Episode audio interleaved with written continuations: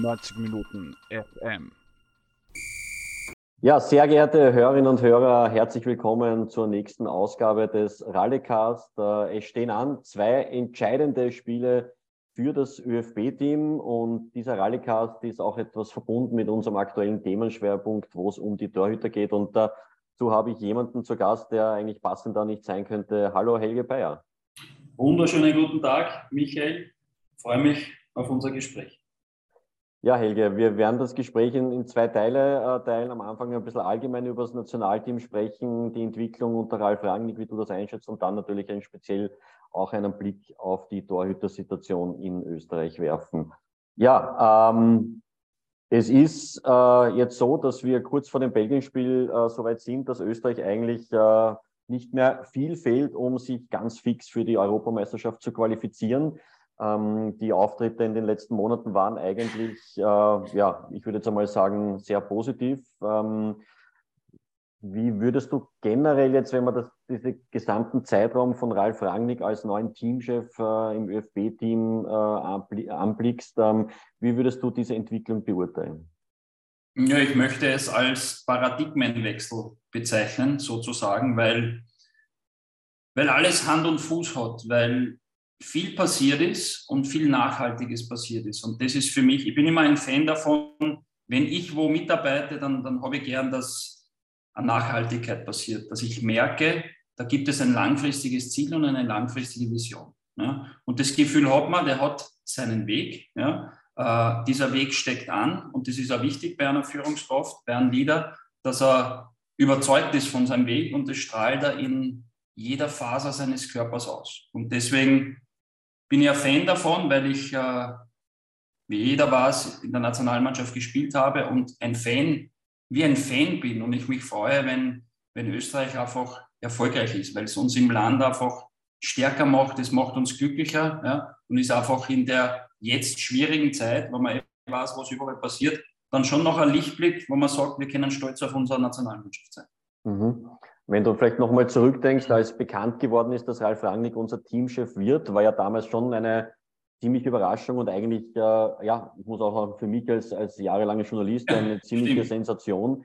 Ähm, was hast du dir damals gedacht, ähm, prinzipiell schon mit Vorschusslorbeeren, eine, dass das eine gute Entscheidung ist? Wir wissen ja, dass der Ralf Rangnick natürlich ein, ein Fußballprofessor ist, aber natürlich auch nicht ganz unproblematisch bei seinen bisherigen Stationen, äh, jetzt will man sagen, mit Kritik auch konfrontiert wurde.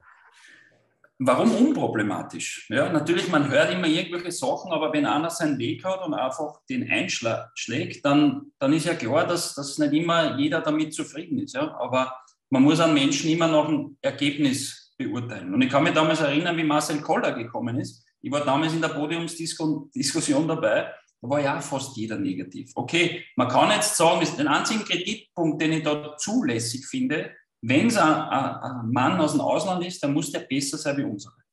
So, ich glaube, so ein, du hast Fußballprofessor gesagt, so einen wie Rangnick, glaube ich, haben wir noch nicht, obwohl wir in Österreich auf einem richtig guten Weg sind, was die Trainerausbildung und alles betrifft, wie der ÖFB die, die, die Weichen gestellt hat. Das ist große, großes Kino und Vielleicht haben wir mal so einen Fußballprofessor und wenn wir ihn noch nicht haben, müssen wir aus dem Ausland zukaufen. Mhm. Wenn wir jetzt die, die aktuelle Qualifikation hernehmen, das ist ja auch der Grund, warum wir jetzt äh, heute diese Aufnahme machen, weil wir dann am Freitag gegen, gegen Belgien spielen. Ähm, was hat sich denn spielerisch getan in, in dieser Zeit, wo der, der Ralf Rangnick jetzt speziell auch mit seiner Qualifikation jetzt das erste Mal wirklich äh, federführend am Werk ist? Na, ich sage so, ähm, ich glaube, das Wichtigste ist, dass man die Mannschaft oder die Spieler so einsetzt, wo sie am besten sind und was sie am besten können. Ja? Und das war, glaube ich, immer die, die Stärke von Ralf Rangnick, dass er, dass er geschaut hat, was habe ich zur Verfügung und wie setze ich es um. Das heißt, ich habe nicht vorher schon äh, äh, ein stures System, das ich jeden überstülpe und anwende, sondern ich schaue, was ich zur Verfügung habe und mache das Beste draus. Und das merkt jeder Spieler, dass er seine Stärken äh, einbringen kann.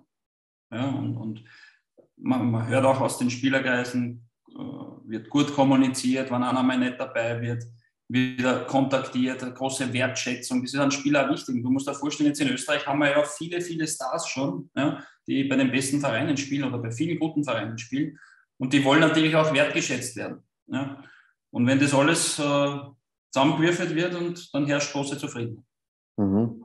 Ähm, wenn du jetzt dieses Leistungspotenzial siehst, dass das ÖFB-Team derzeit abruft, ich meine, das ist natürlich dann schon auch immer wahrscheinlich ein bisschen schwankend, je nachdem, wer dann endgültig im Kader drinnen steht. Also ja. ich würde jetzt mal behaupten, da gibt es schon noch, ich sage jetzt fünf, sechs, sieben Spieler, die schwer zu ersetzen sind. Äh, ja.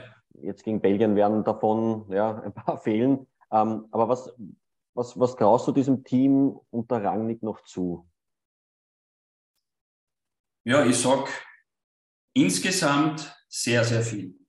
Ja, ähm, und natürlich ist es so, bei jeder Mannschaft auf der ganzen Welt, wenn die zwei, drei, vier Topspieler fehlen, dann fehlt auch so ein bisschen die Aura. Ja? Und in diese Aura müssen dann verschiedenste Spiele erst hineinwachsen und das dauert dann oft auch mehrere Spiele. Ja? Wenn die B-Mannschaft sieben, acht Spiele hintereinander hat, dann ist ja nicht mehr die B-Mannschaft, sondern die A-Mannschaft. So. Aber die, was jetzt die aktuelle A-Mannschaft ist, ja, die hat das Vertrauen, die hat auch schon die Gewohnheit am Platz, wo die Zuschauer waren, das ist der Alaba und so weiter und so fort. Natürlich haben die, die großen Spieler, die wir haben, wie Alaba und Anatovic, einfach noch einmal das gewisse Extra, das gewisse Plus. Ja. Ähm, und deswegen traue ich diesem Team sehr viel zu. Wirklich sehr viel. Ja. Und das ist in Österreich dann auch immer, wir haben vor der Euro 2016 auch gesagt, ja, ja, wir können kommen ins Halbfinale und so weiter. Ja. Ähm, vielleicht waren wir da noch nicht bereit. Ja, vielleicht war da die Erwartungshaltung noch zu groß. Vielleicht waren dann viele Spieler noch nicht lange genug im Ausland, dass du die Erfahrung hast. Das schaut jetzt schon in die Richtung aus, dass, es, dass wir bereit wären zu mhm. ernten. Du hast jetzt zweimal erwähnt, du traust dem Team sehr viel zu. Würdest ich wusste, du das auch, dass du mir auf das nur festnagelst. würdest du das äh, irgendwie ich meine, wir kennen ja Österreich, wir kennen den, den Umgang äh, kaum. Ja. Sind wir, äh, gewinnen wir vier Spiele, sind wir schon fast wieder Europameister. Ich meine, wir hatten auch eine Europameisterschaft vor äh, äh zwei Jahren, äh, wo wir Italien bis zum letzten äh, gefordert ja. haben. Ähm, war jetzt auch nicht so schlecht, aber was, ich meine, jetzt sind wir noch nicht qualifiziert, aber sagen wir, das wird wohl nie, uns nicht mehr zu nehmen sein. Da müssten wir uns schon sehr ja. arg anstellen. Aber was, was, was könnte bei der Europameisterschaft rausschauen? Lieber Michael, äh, du hast ja gehört, ich habe sehr, sehr viel gesagt. Ja? Und ich habe bewusst kein Etikett oder kein Pickel auf diese Aussage geklebt, um, sie zu, um, das, um das sehr, sehr viel zu erklären. Weil sehr, sehr viel bedeutet, da kann sich jeder sehr viel darunter vorstellen und es klingt sehr weit. Ja? Und ich glaube sehr weit, aber ich will kein Pickel draufkleben, dass ich jetzt sage, Halbfinale, Viertelfinale, weil dann steht wieder was im Raum, äh, wo, wo man vielleicht über oder unter den Erwartungen dann schlagen werden. Das, das, entscheidet, das Entscheidende ist immer der aktuelle ideale Leistungszustand der Nationalmannschaft und das ist, welcher Spieler zur Verfügung steht beim großen Turnier und was hat er für Form. Und das ist bei Rangnick auch, das hat sich auch geändert. Wenn einer jetzt ein paar Runden nicht in Form ist, dann wird er nicht einberufen. Weil, so wie damals äh, Josef Ickersberger gesagt hat, es werden nicht die Besten einberufen, sondern die Richtigen. Äh, diese, diese Aussage höre ich immer wieder und die gewinnt eigentlich immer mehr an Bedeutung, ja, wenn man diese Aussage ein bisschen zerlegt von Pepe Hickersberger. Mhm. Ähm, okay, also dann belassen wir es dabei. Es ist dem Team sehr viel zuzutrauen. Ich sehr, sehr viel. Sehr, sehr, sehr viel. äh, ich würde dir da auch zustimmen und ich glaube, äh, dass das Wichtigste wird wohl sein, wenn wir dann uns wirklich final jetzt qualifizieren, dass wir bei der Europameisterschaft eine sehr gute Leistung abrufen. Okay. Äh, dass dann natürlich Teams kommen, die stärker sein werden als Österreich, liegt in der Natur der Sache. Aber ich glaube, ähm, das ist ja möglicherweise auch dieser Paradigmenwechsel und vielleicht damit will ich dieses, dieses generelle ÖFB-Thema abschließen. Früher haben wir vielleicht das ein oder andere Match knapp gewonnen, wo wir uns nachher gedacht haben, welches Spiel haben wir da überhaupt gesehen? Das war ja gar nichts. Mhm. Äh, mittlerweile gewinnen wir Spiele und man weiß warum oder vielleicht mhm. klappt es halt dann auch nicht immer, aber man hat trotzdem das Gefühl, das Team ist auf einem guten Weg. Vielleicht abschließend möchte ich nur sagen, das passt jetzt vielleicht dazu.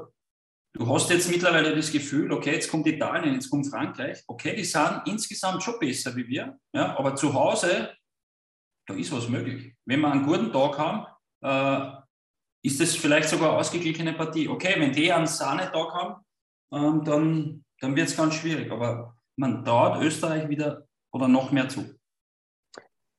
Gut, dann äh, kommen wir zum zweiten Thema deiner ähm, Spezialität, ähm, auch natürlich aufgrund deiner, deiner aktiven Karriere. Wir reden über die Torhüter, äh, also generell über die Torhüter-Situation vielleicht im Nationalteam mal zunächst und dann über ja, generell ein bisschen das Torhüterwesen. Ähm, ja, wenn ich den aktuellen Kader anschaue, dann haben wir den, den Niklas Hedel, den Patrick Benz und den Alexander Schlager äh, im Kader. Ähm, wenn du jetzt Vormann, Trainer des ÖFB wärst, hättest du auch diese drei dem Herrn Rangnick vorgeschlagen? Ähm, wieder, ähm, ich möchte jetzt kein Etikett geben. Mhm. Ja, ich möchte einfach sagen, eher generalisiert über die Torhüter sprechen und jetzt keinen hervorheben. Äh, was ich aber sagen kann, äh, ist, dass wenn man, wenn man sich die letzten, ich sage jetzt einfach einmal Hausnummer, die letzten zehn Spiele hernimmt, ja, dass es kein, ich rede jetzt von den Pflichtspielen, ja, kein entscheidender Fehler dabei war, wo man sagen, oder wir können uns zumindest nicht erinnern, wo ein Tormann die Partie verschnitten hat. Ja. Und ich habe sehr viele Spiele gesehen, wo die Torhüter gute Ausstrahlung gehabt haben, der Mannschaft Sicherheit gegeben haben. Ob es der Schlager war in den letzten Spielen, ob es der äh, Lindner äh, äh, war äh, gegen Wales, ob es der Benz gegen Frankreich war. Ja. Wir haben eigentlich immer das Gefühl gehabt, da steht einer drin, da können wir uns drauf verlassen. Deswegen möchte ich mich wehren dagegen äh, von, von die Frage kriege ich ja wirklich öfter, waren früher die besseren Torhüter irgendwas. Generell haben wir so die Angewohnheit, dass früher immer alles besser war, aber wir haben einfach eine falsche Wahrnehmung. Deswegen ist für mich eher, wenn man von Krise redet, eine Wahrnehmungskrise, sondern wir können mit unseren Torhütern wirklich, wirklich zufrieden sein. Ja.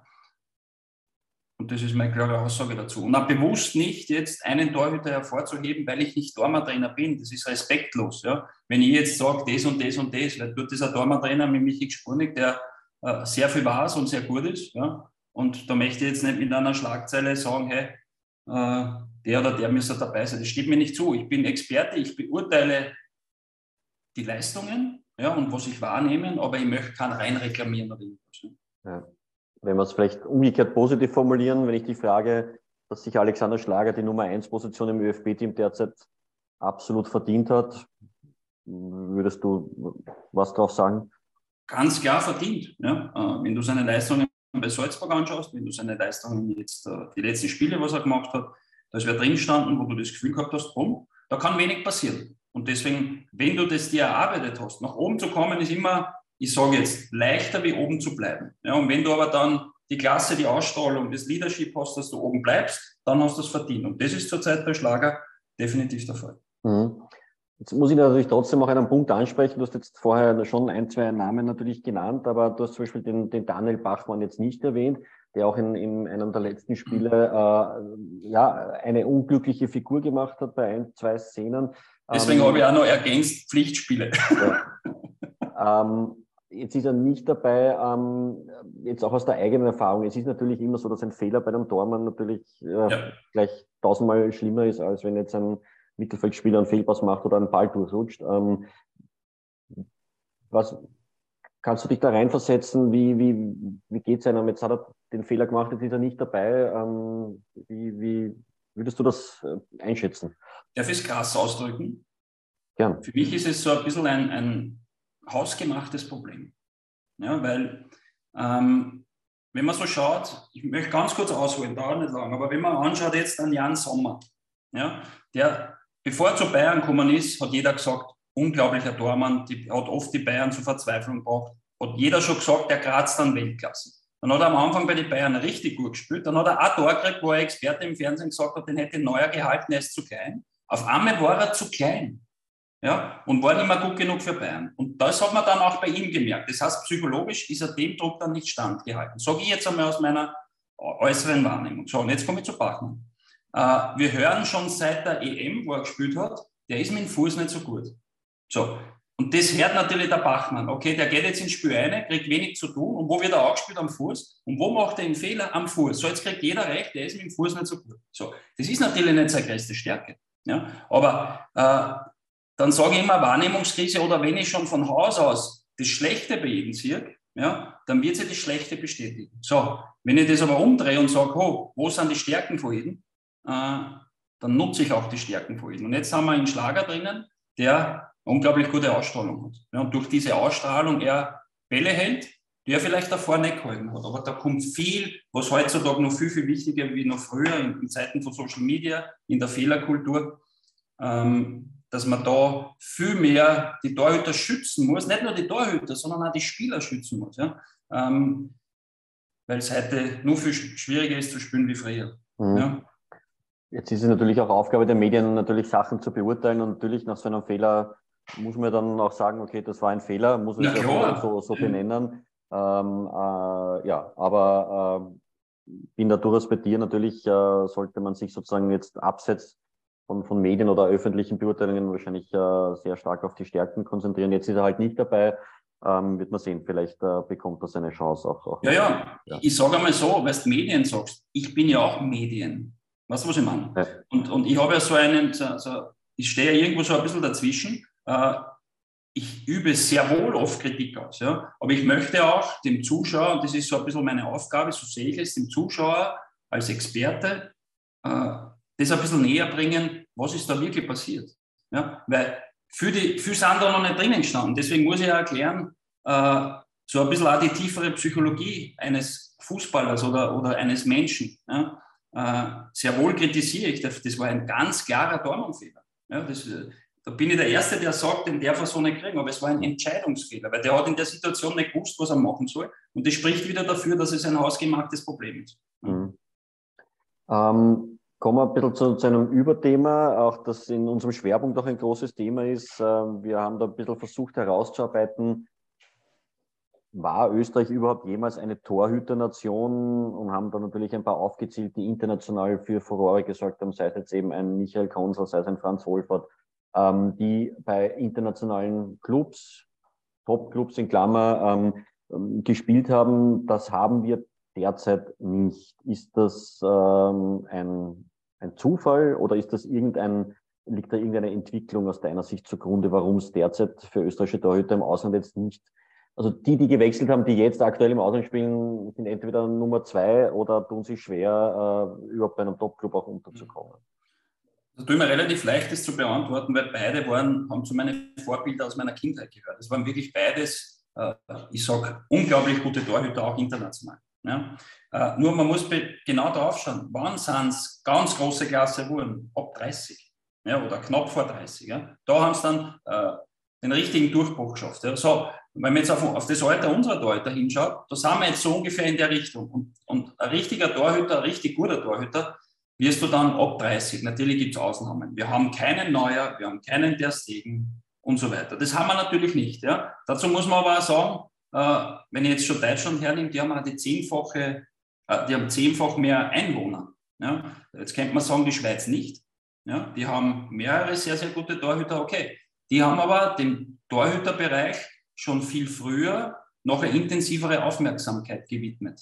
Ja, sei es mit gemeinsamen Konzepten, mit gemeinsamen Ideen. Und deswegen bin ich auch begeistert, wie ich jetzt vorher ein Portal geschaut habe, wie, da, äh, wie wir mal telefoniert haben. Und da sehe ich viele Berichte über Torhüter. Ja, weil es einfach eine Wertschätzung einer der schwierigsten Positionen im Fußball ist.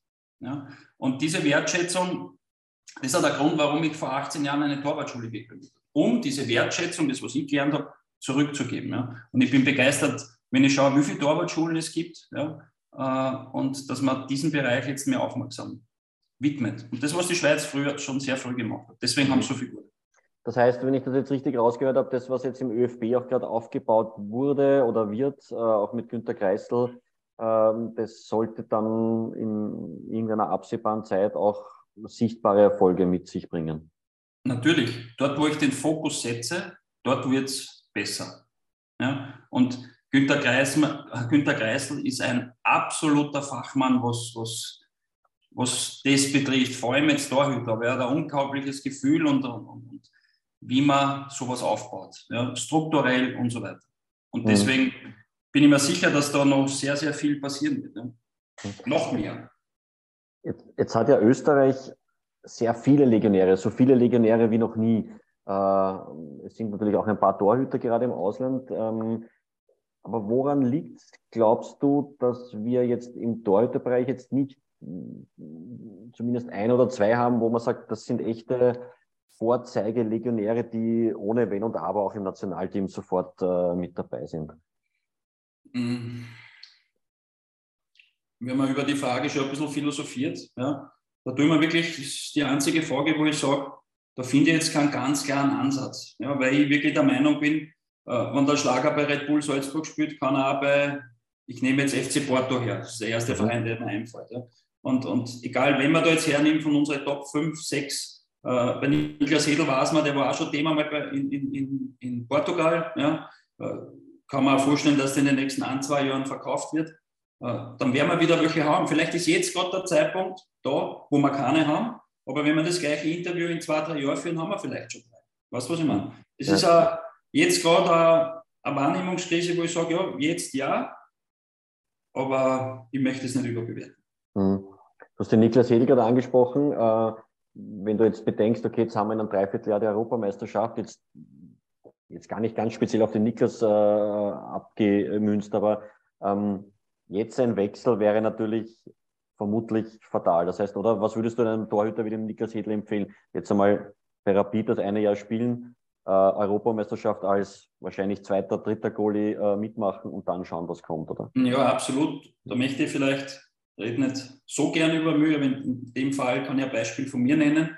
Ich habe damals auch vor der Euro 2008, 2005 ein relativ gutes Angebot gehabt aus dem Ausland. Ja. Und ich habe damals für mich entschieden, na, wenn ich jetzt ins Ausland gehe, ist die Wahrscheinlichkeit, oder die Wahrscheinlichkeit, damals war die Wahrscheinlichkeit noch geringer wie jetzt, dass ich dort vielleicht nicht spiele, wäre mir zu riskant gewesen. Aber das war meine Entscheidung damals, ja, weil dort bei dem Verein, wo ich war, ein sehr, sehr guter war. Das muss man immer von Fall zu Fall, wenn jetzt der Verein oder der Trainer sagt, ich hole den aus absoluten Ansatz bei einem besseren Verein, dann kann man es durch, durchaus in Betracht ziehen. Aber das ist halt, das kann man gar nicht pauschal beantworten. Das muss man immer im Detail mit ganz persönlich und, und, und wirklich detailanalysiert besprechen. Mhm.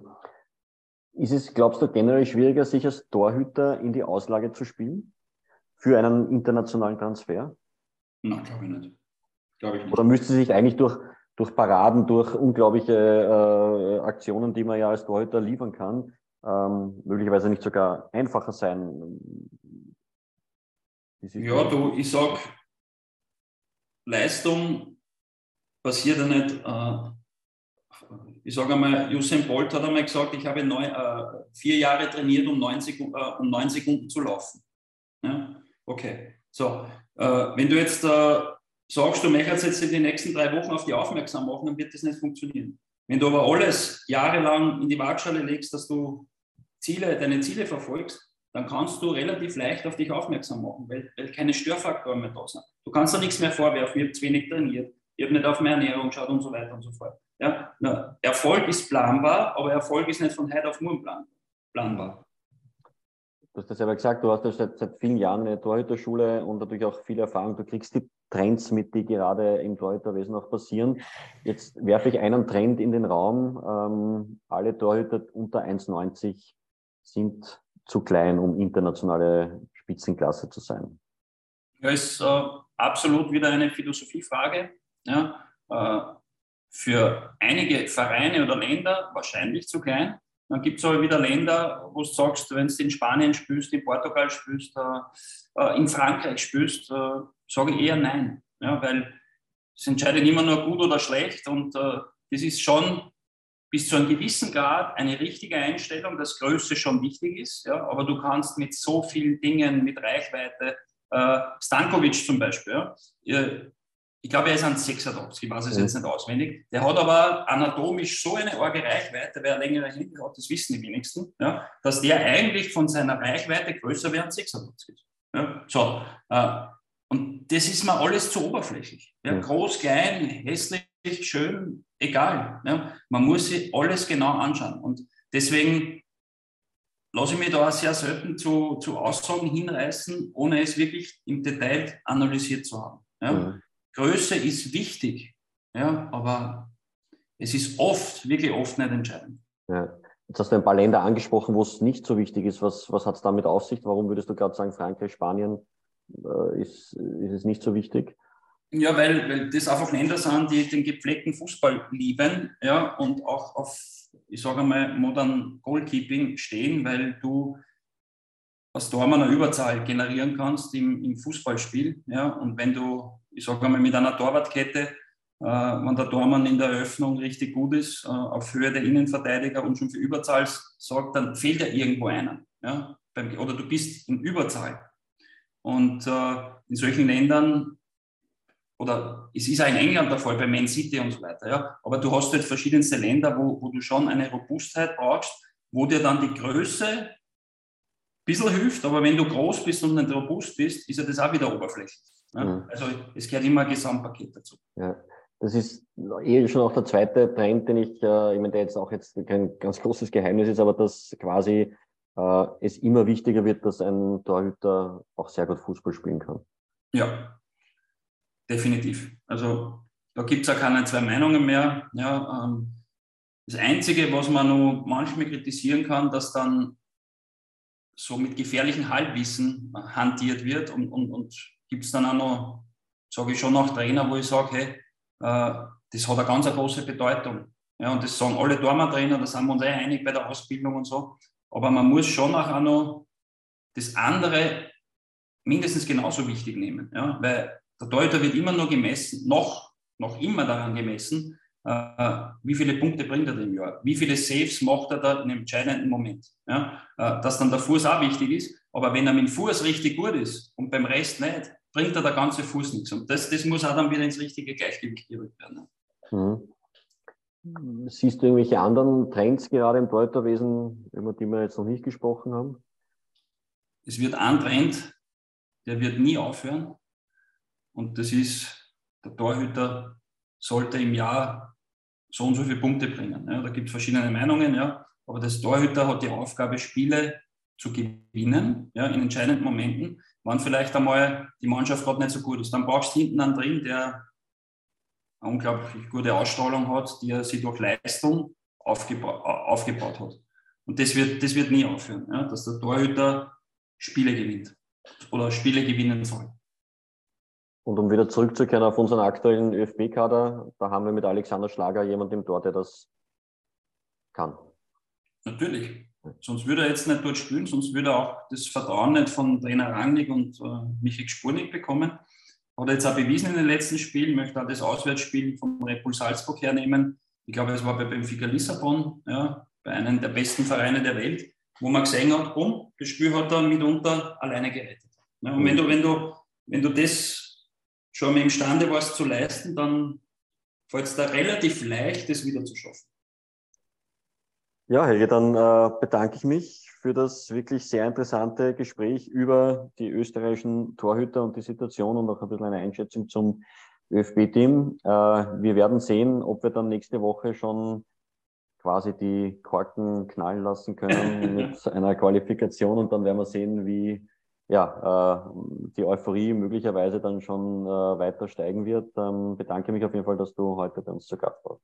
Sehr, sehr gerne für euch und vor allem, wenn wir das Interview in zwei Jahren updaten, wenn wir ja gesagt haben, vielleicht spielen in zwei, drei Jahren schon zwei, drei im Ausland. Schauen wir mal, was passiert. Danke. Gerne, bis bald. Ciao.